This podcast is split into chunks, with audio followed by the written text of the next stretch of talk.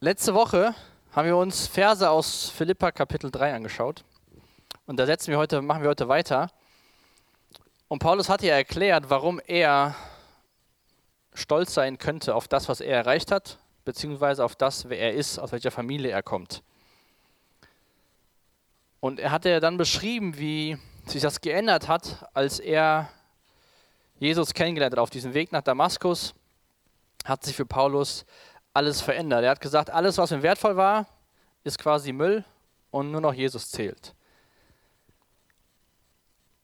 Und war Paulus damit am Ziel angekommen, was es bedeutet, für einen Christen am Ziel zu sein? Was, wenn man das verstanden hat als Christ, dann ist man, dann ist man safe. Paulus hat es ja voll verstanden. Er hat gesagt, alles andere ist eigentlich ganz egal. Nur Jesus zählt. Und letzte Woche habe ich euch die Frage gestellt, ob es sich für dich lohnt, Jesus nachzufolgen. Ich weiß nicht, ob ihr darüber noch ein bisschen nachgedacht habt die Woche, ob ihr die für euch beantwortet hat, habt. Und Paulus beschreibt hier sich selbst in diesen Versen, wie er als Nachfolger von Jesus lebt und wie er Entscheidungen trifft. Und Nachfolge oder Christ zu sein, ist eine tolle Sache. Aber sie hält nicht das Böse von uns fern oder Schmerzen, Kummer oder Leid. Paulus hat das selbst am eigenen äh, Leib erfahren, mehrmals, dass, es, dass er nicht gut behandelt worden ist. Er saß ja auch zur Zeit von diesem Brief im Gefängnis. Und wenn ihr die Psalmen lest oder mal gelesen habt, dann seht ihr immer wieder, wie Psalmisten anklagen, warum geht es denen, die Gott von dir nichts wissen wollen, so gut und warum geht es mir so schlecht und warum veränderst du nichts? Das, die ganzen Psalmen sind sehr ehrliche Briefe, Gebete, wie auch immer ihr das nennen wollt, Lieder, wo Leute auch diese Frage stellen, warum geht es den Gottlosen so gut und warum geht es deinen Kindern so schlecht? Und das ist eine spannende Frage, die wird auch immer da bleiben. Warum geht es einem vielleicht so schlecht? Aber ich glaube trotzdem, und ich wünsche mir, dass du diese Frage, lohnt es sich, Jesus nachzufolgen, mit einem Ja beantworten kannst. Und Paulus ist auf dieser Lebensreise mit Jesus, auf, in dieser, im Leben der Nachfolge. Und er schreibt diesen Brief an Christen. Das ist mir auch für heute Abend nochmal wichtig, wenn wir uns die Verse nachher anschauen. Das ist jetzt nicht ein Brief einfach so an Menschen und er hofft, dass die dadurch Jesus kennenlernen. Ich will nicht sagen, dass Menschen nicht durch den Philipperbrief Jesus kennenlernen können, aber der erste Adressat waren Christen von diesem Brief. Denn wenn wir uns heute diese Verse anschauen, Verse 12 bis zum Ende von Kapitel 3 bis Vers 21, könnte man davon ausgehen, dass wenn man sich hart genug anstrengt, wir uns den Weg in den Himmel verdienen können. Aber Paulus beschreibt ein Leben von einem Menschen, der Jesus nachfolgt, nachdem er gerettet ist. Er zeigt uns eine gute Einstellung, eine gute geistliche Einstellung zu, zum Leben als Christ. Und vergleicht oder benutzt auch Wörter in diesen Versen, wo es um, um, um Wettkampf geht oder um Rennen, an dem er teilnimmt. An einem Lauf, in dem er mit ganzer Kraft dabei ist. Und damals, zu dieser Zeit in Griechenland, durften Athleten bei so einem Rennen nur teilnehmen, wenn sie Staatsbürger waren. Dann waren sie erlaubt, bei dem Rennen teilzunehmen. Und wenn ihr mal in eurer Bibel schaut, in dem Vers 20, Kapitel 3, da beschreibt Paulus dieses Bürgerrecht, was wir als Christen haben. Er schreibt da, wir dagegen sind Bürger des Himmels und vom Himmel her erwarten wir auch unseren Retter Jesus Christus, den Herrn. Das heißt, wenn du Jesus Christus nachfolgst, dann bist du Bürger des Himmels und Bürger des Hinterlands zur gleichen Zeit. So ist das nun mal für uns. Und ich finde das ein cooles Bild, wie damals die Athleten Staatsbürger sein mussten, um an dem Lauf teilzunehmen, werden wir zuerst Himmelsbürger, bevor wir uns bei dem Lauf anstrengen müssen. Wir können uns nicht anstrengen, unsere Himmelsbürgerschaft zu erwerben. Das hat Jesus Christus am Kreuz gemacht. Aber wir sehen in den Versen heute, dass Paulus uns ermutigt, uns in dem Lauf als Christ anzustrengen oder unsere Kraft einzusetzen. Wir bekommen in Gottes Wort verschiedene Ziele für unser Leben. Oftmals geht es da um Charaktereigenschaften oder wie wir mit anderen Menschen umgehen. Und die von euch, die mit mir schon mal Spiele gespielt haben, wissen, ich kann sehr schlecht verlieren. Eigentlich will ich immer gewinnen. Sei es jetzt freitags bei irgendeinem Dogspiel, sei es beim Kartenspielen zu Hause mit Laura oder früher beim Sport. Ich wollte immer gewinnen und kann sehr schlecht verlieren. Und ich glaube aber, dass es eine gute Einstellung ist, in Bezug auf unser Leben als Christ, dass wir versuchen sollten, als Christ unser Leben als Gewinner zu leben, in Bezug auf dem, was Gott sich wünscht von uns für unser Leben. Aber wir sollen jetzt nicht, wenn wir irgendwie Sport machen und dann völlig ausrasten, wenn wir verlieren. Aber dieses Bild, gewinnen zu wollen, gut ins Ziel zu kommen, sollten wir uns für unser geistliches Leben, sollten wir das anwenden. Denn auch damals so ein Läufer und auch heute, jeder, der an einem Marathon teilnimmt oder einen 100 Meter, 100 Meter Sprint macht, will ja ins Ziel kommen. Der macht ja nicht, sagt ja nicht, ich mache mal mit und guck mal, wie weit ich komme und dann höre ich einfach auf. Jeder Sportler, der Ehrgeiz hat, will ins Ziel kommen und das möglichst gut. Und bevor wir uns jetzt die Verse anschauen, bete ich noch mit uns. Jesus, habt ihr Dank für den Abend. Danke, dass wir hier sein dürfen. Danke, dass wir dein Wort haben. Und ich bitte dich, dass du durch deinen Heiligen Geist zu uns redest, uns herausforderst und uns auch ermutigst. Amen. Wer von euch ist schon mal in Urlaub gefahren oder zu Freunden, Bekannten, die weiter weg wohnen und hat eher als Kind seinen Eltern gefragt, sind wir schon da? Sind wir schon da, ist der Titel meiner Predigt. Sind wir schon da? Haben wir es schon geschafft? Und diese Frage beantwortet Paulus mehrmals in unseren Versen heute Abend. Und zwar schon in Vers 12 schreibt Paulus, es ist also nicht etwa so, dass ich das alles schon erreicht hätte und schon am Ziel wäre. Aber ich setze alles daran, ans Ziel zu kommen und von diesen Dingen Besitz zu ergreifen, nachdem Jesus Christus von mir Besitz ergriffen hat. Also ist Paulus schon am Ziel, ist Paulus schon da. Und er sagt, es ist nicht so, als hätte ich schon alles erreicht. Ich bin noch nicht am Ziel. Obwohl Paulus im Gefängnis sitzt und mit voller Überzeugung schreibt, alles, was mir früher wertvoll war, zählt nichts mehr, es zählt nur noch Jesus.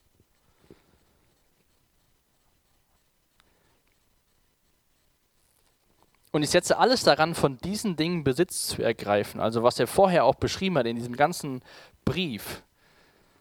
Und dann ist es wichtig, nachdem Jesus Christus von mir Besitz ergriffen hat. Zuerst hat Jesus Besitz ergriffen von Paulus und nun versucht er sich diese oder versucht er diese Dinge, die Gott uns Menschen schenkt, zu ergreifen. An dem Brief oder in dem Brief an die Korinther beschreibt Paulus dieses Besitzergreifen wie folgendermaßen. Habt ihr denn vergessen, dass eure Körper ein Tempel des Heiligen Geistes ist? Der Geist, den Gott euch gegeben hat, wohnt in euch und ihr gehört nicht mehr euch selbst. Gott hat euch als sein Eigentum erworben. Denkt an den Preis, den er dafür gezahlt hat. Darum gebt in eurem Körper so, dass es Gott Ehre macht. Der, ist, der Kontext ähm, geht äh, ja um Sexualität. Aber ich glaube, und was mir wichtig ist, zu sehen, wie Paulus es hier beschreibt, dieses Besitzergreifen. Wenn du Christ bist, bist du erkauft worden. Und ich weiß nicht, wie es dir mit diesem Gedanken geht. Ich meine, vielleicht kennst du diesen Vers aus dem Korintherbrief. Ja, euer Körper ist der Tempel des Heiligen Geistes, für euch ist ein Preis bezahlt worden. Gott hat euch als sein Eigentum erworben. Jesus Christus hat von Paulus, hat von dir, wenn du Jesus nachfolgst, Besitz ergriffen.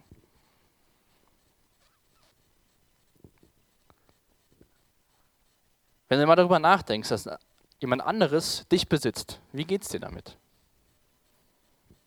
Und wie triffst du in deinem Alltag Entscheidungen? Wer ist da Besitzer von deinem Leben?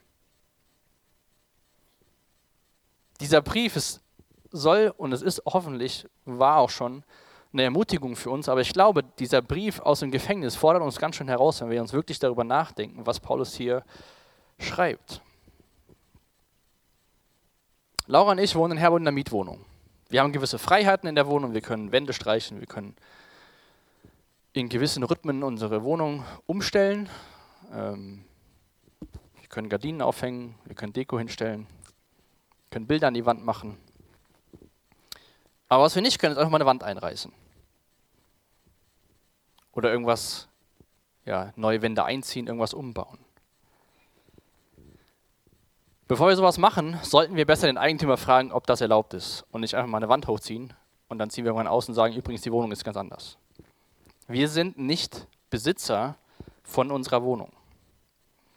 Aber trotzdem haben wir von dem Eigentümer gewisse Freiheiten bekommen. Zum Beispiel stand bei uns sogar in dem Mietvertrag drin, wir dürfen die Türen weiß streichen, weil die waren vorher so dunkelbraun. Haben wir nur nie gemacht, weil es viel zu viel Arbeit war, haben gewartet, bis wir weiße Türen bekommen haben.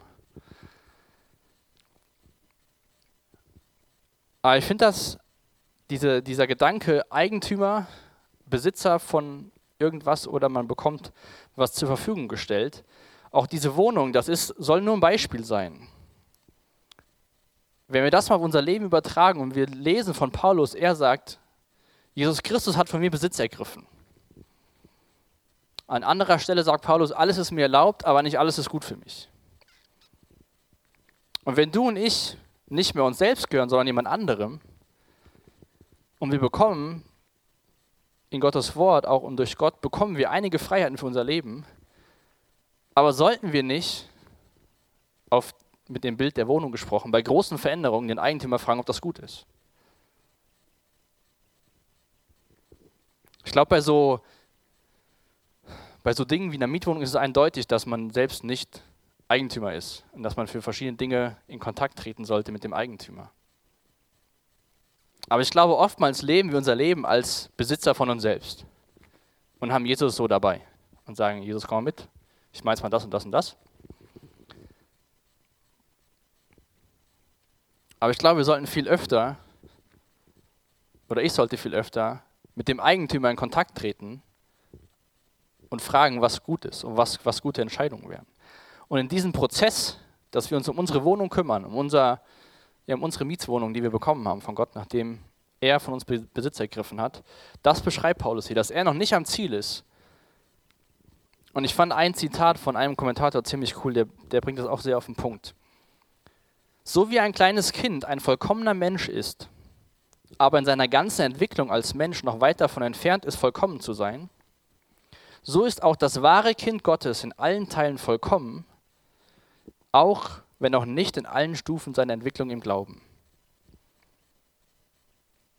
Also ein Kind ist ein vollkommener Mensch, aber ein Kind wächst noch, es wird noch reifer, es wird erwachsen.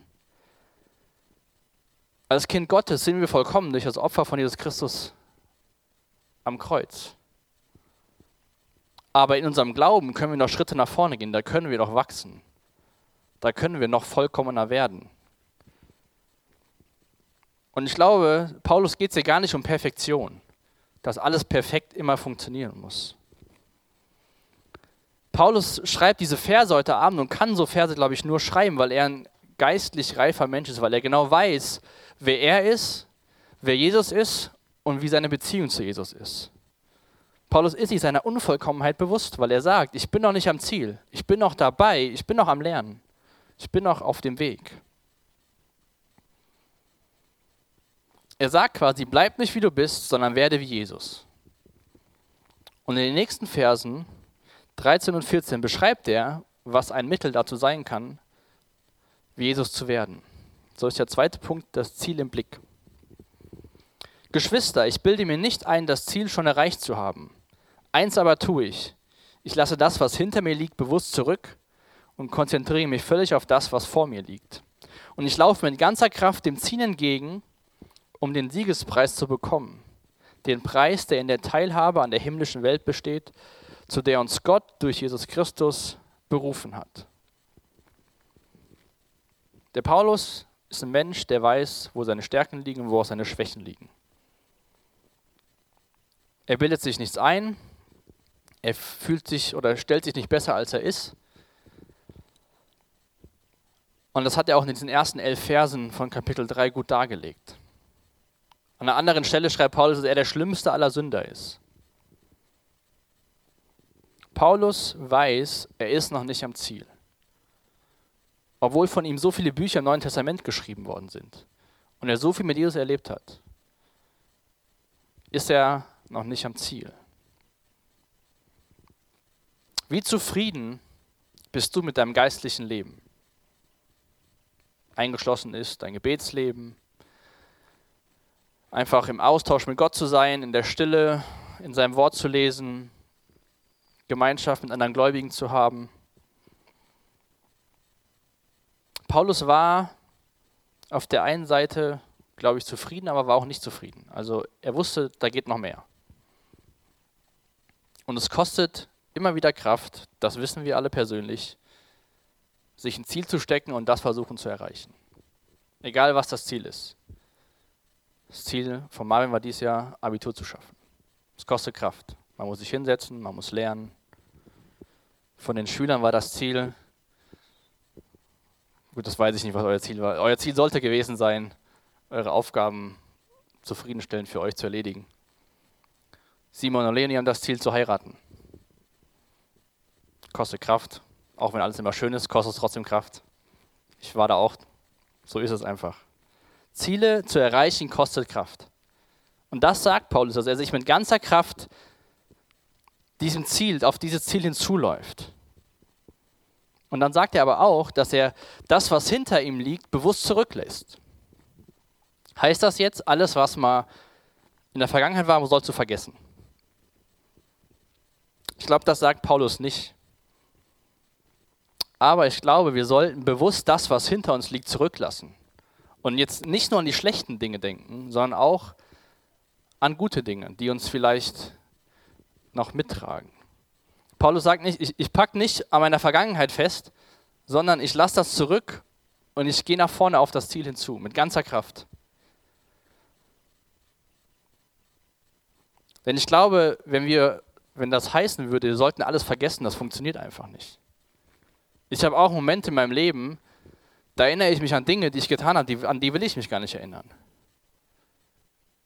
Und da kann ich manchmal nicht für, dass das wieder in mein Gedächtnis kommt. Aber die Frage ist, halte ich daran fest und sage, ich bin der Benny aus der Situation oder sage ich, okay, ich lasse das zurück, hilf mir bitte dabei, Gott, und ich will nach vorne laufen auf das Ziel, auf Jesus Christus hinzu. Lass dich nicht von, gerade auch von negativen Erfahrungen in der Vergangenheit prägen und halt daran fest sondern lass es wie Paulus bewusst zurück. Und dieses aktiv die Nachfolge gestalten, die Kraft einzusetzen, ist, glaube ich, wichtig. Denn wenn wir sagen, ja, das funktioniert schon irgendwie so mit Gott und mir, dann hat man keine Lust mehr irgendwann oder ist zu müde zu beten, man hat keine Zeit mehr, in Gottes Wort zu lesen zur Jugend zu gehen, ist zu anstrengend. Sonntags in die Gemeinde, 10.30 Uhr oder ab jetzt 11.30 Uhr und 9.30 Uhr, ist viel zu früh. Ich brauche meinen, ich muss ausschlafen. Und dann schleicht sich Stück für Stück sowas ein, wo auch der Teufel dann genau weiß, was er, welche Karten er ziehen muss. Und dann kommen auch wieder so Gedanken, so, ja, guck mal, wer du damals warst. Und jetzt bist du ja quasi ein bisschen eingeschlafen in deinem Leben mit der Nachfolge mit Jesus. Halt dich lieber hinten fest und bleib stehen. Das kostet Kraft. Jesus sagt auch, man soll die Kosten überschlagen. Keiner sagt, dass, und ich sage auch nicht, dass das Leben mit Jesus ein Automatismus ist. Man sagt, ja, Jesus, hier bin ich und dann klappt alles. Ganz easy. Das ist mal ein Auf und mal ein Ab. Das Wichtige ist, dass man nach vorne schaut. Auf Jesus hin und auf dieses Ziel ausgerichtet ist, ihm zu begegnen. Eine geheiligte Unzufriedenheit ist die erste Voraussetzung für Fortschritte in der Nachfolge. Paulus war aus einem guten Grund unzufrieden über sich selbst. Er hat gesagt, ich bin noch nicht am Ziel. Aber der Weg ist auf Jesus zu schauen, nach vorne zu schauen. Und ich glaube, eine Sache, zumindest geht das mir so, wenn man jetzt sagt, bist du zufrieden oder bist du nicht so zufrieden, dann denke ich erstmal an Personen, wo ich sagen kann, ich bin zufriedener als die. Ich, ich laufe schon mal besser, mein, mein Lauf funktioniert besser als von den Personen. Weil normalerweise, wenn wir uns vergleichen, suchen wir uns erstmal Personen aus, in der Kategorie, in der wir uns vergleichen, die eigentlich schlechter sind. Zumindest glaube ich, ist es auf unser, auf unser geistliches Leben der Fall. Oftmals vergleichen wir uns auch und sagen, ach, alle sind viel besser. Aber ich glaube, als Christ vergleicht man sich oftmals mit Leuten, die quasi noch weniger Christsein leben als ich. Und dann ist alles in Ordnung.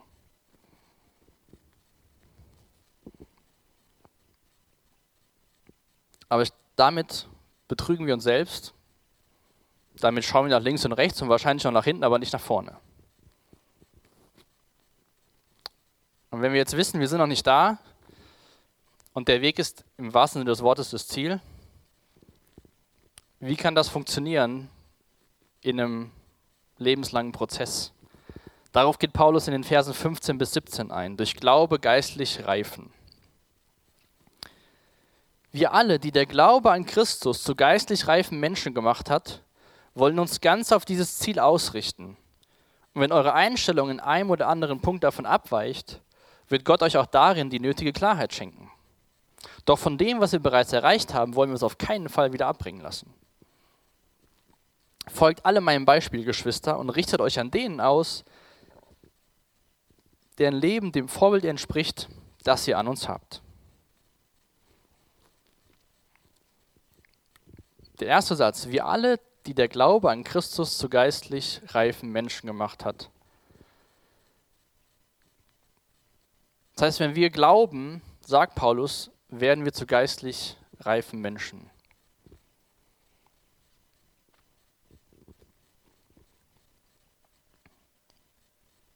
Wie gehst du damit um, wenn dir jemand sagt, aus einer guten Intention, das und das in deinem Leben solltest du mal überdenken. Handeln wir dann, wie gesagt, ich unterstelle, dass die Person, die das euch sagt, die beste Intention hat, nicht irgendwie von der Seite, die einen reinwürgen will. Wie gehst du mit, solcher, mit solchen Hinweisen in deinem Laufen als Christ um? Rutschst du in die Verteidigungsposition und sagst du, ja, so und so und so und so und so, das ist der Grund und eigentlich ist ja gar nicht alles so schlimm? Gehst du in die Abwehrhaltung und sagst, die anderen sind viel schlimmer, guck lieber mal nach denen? Oder sagst du, als geistig reifer Mensch, vielen Dank, entweder vielleicht dir schon selbst aufgefallen oder sagst, ich nehme mir das zu Herzen und schau mal, wie ich das verbessern kann.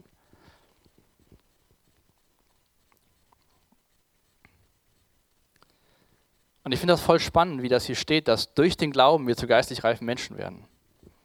Zuvor schreibt Paulus, setzt alle Kraft daran, diesem Ziel entgegenzujagen. Und hier schreibt er, der Glaube macht euch zu geistlich reifen Menschen. Und das ist diese, diese, diese zwei Seiten der Medaille beim Leben als Christ. Auf der einen Seite ist alles Geschenk und Gnade. Und auf der anderen Seite gibt es so einen Part, wo wir auch eingeladen werden von Gott, selbst quasi die PS auf die Straße zu kriegen. Und wie gesagt, er schreibt das an Christen. Es geht darum, wenn wir verstanden haben, wer Jesus ist, dann haben wir auch was, was wir tun können.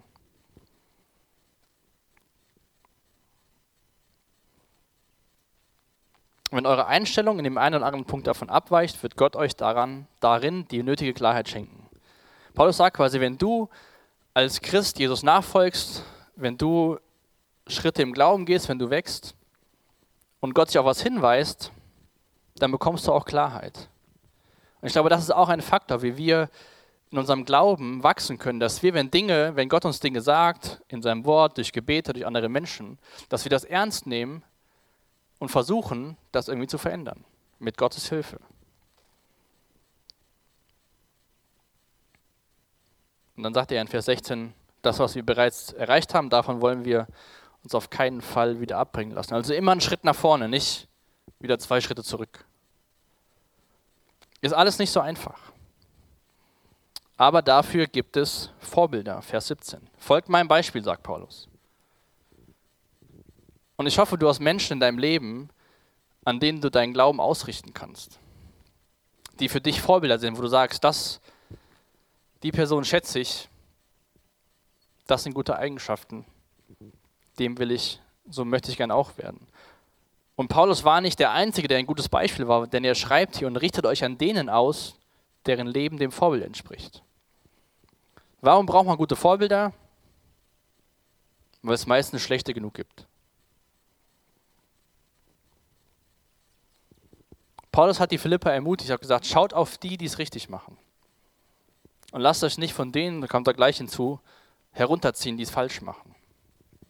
Sucht euch gute Vorbilder im Glauben. Die, das Bedürfnis nach starken christlichen Vorbildern wird durch die ständige Präsenz von Menschen, die einem Evangelium entgegengesetzten Lebensstil nachahmen, noch verstärkt.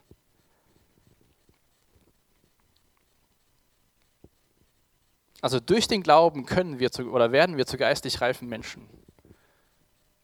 Und dass wir auch darauf achten, dass wenn Menschen, die es gut mit uns meinen, uns auf Dinge hinweisen, dass wir das annehmen und sagen, okay, ich will weiter nach vorne laufen.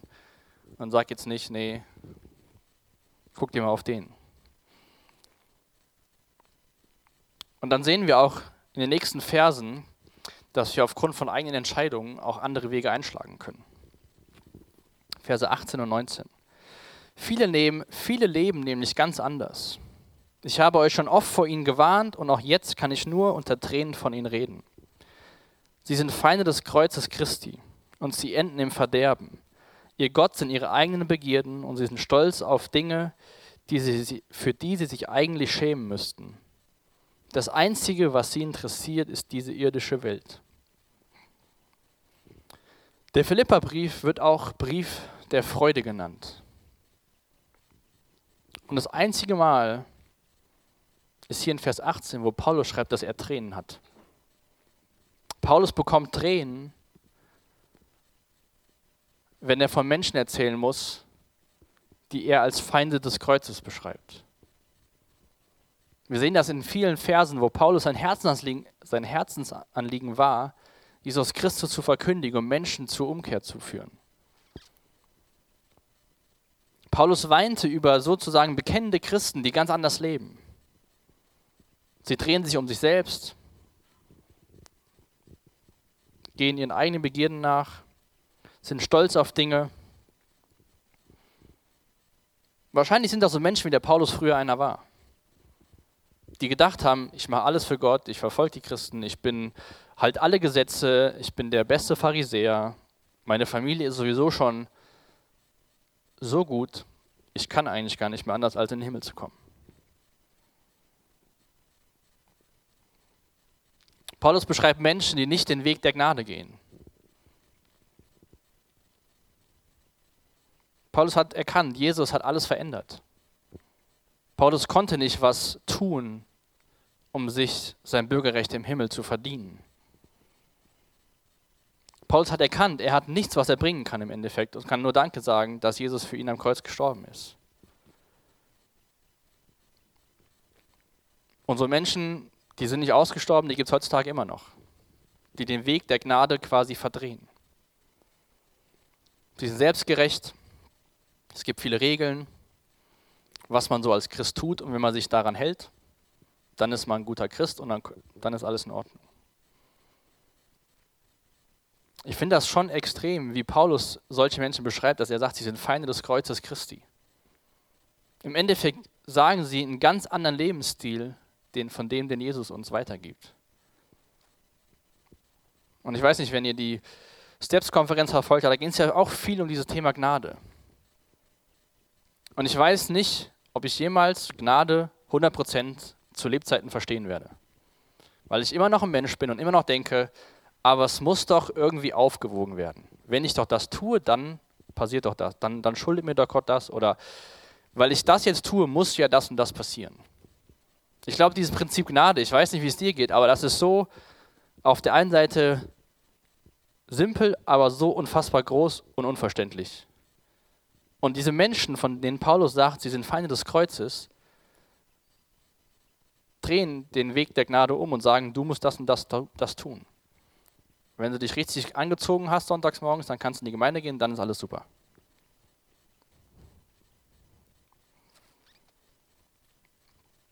Der Weg, der uns ans Ziel bringt, der Weg, wie wir geistlich reifen können, ist, indem dass wir auf Jesus Christus schauen und den Weg der Gnade gehen. Das ist die Seite. Und dann dieser, dieser Punkt, den Paulus heute Abend erwähnt hat in den Versen, dass er es mit ganzer Kraft tut. Das passiert nicht einfach so. Das ist kein Nebenprodukt von dem, was wir uns eines Tages oder wofür wir uns schon mal entschieden haben. Natürlich ist ein Gebet gut. Natürlich ist es gut, wenn wir uns auch finanziell ins Reich Gottes investieren, wenn wir uns auch mit unseren Talenten und Gaben ins Reich Gottes investieren. Aber das sollte quasi aus dem, was Paulus vorher geschrieben hat, Jesus hat von mir Besitz ergriffen und nun versuche ich von allen Dingen Besitz zu ergreifen. Christus ist alles und Sterben ist mein Gewinn. Das schreibt Paulus auch im Philipperbrief 1,21. Durch Glauben werden wir zu Söhnen und Töchter Gottes und das ganze Leben in der Gnade ist ein Geschenk Gottes. Und ich glaube, wir müssen lernen, gerade wir, die wir, sage ich mal, im Wohlstand aufgewachsen sind, was Paulus im Ende von Vers 19 schreibt, dass das Einzige, was sie interessiert, ist diese irdische Welt. Und ich glaube, manchmal haben wir diese Welt viel zu lieb. Ich reise gerne, ich gehe gerne in die Natur, ich trinke einen guten Kaffee, ich habe gerne schöne Schuhe an. Ich glaube, manchmal haben wir diese Welt einfach viel zu lieb, weil wir denken, das ist alles, was es gibt. Und dann irgendwo ist der Himmel. Und ich glaube, wenn wir so denken, dann haben wir dieses Ziel, von dem Paulus spricht, aus den Augen verloren. Wir sind so, wir sind quasi auf Weltreise. Und eines Tages kommen wir zur Himmelspforte. Und das Gute ist, das Beste kommt noch, denn bald sind wir da. Verse 20 und 21. Wir dagegen sind Bürger des Himmels und vom Himmel her erwarten wir auch unseren Retter, Jesus Christus, den Herrn. Er wird unseren unvollkommenen Körper umwandeln und wird ihn in seinen eigenen Körper gleichmachen, der Gottes Herrlichkeit widerspiegelt. Er hat die Macht dazu, genauso wie er auch die Macht hat, das ganze Universum seiner Herrschaft zu unterstellen. Da ist Hoffnung für dich und für mich durch unsere doppelte Staatsbürgerschaft. Jesus wird wiederkommen. Mit einem Bein sind wir Bürger von hier, mit dem anderen Bein sind wir Bürger des Himmels.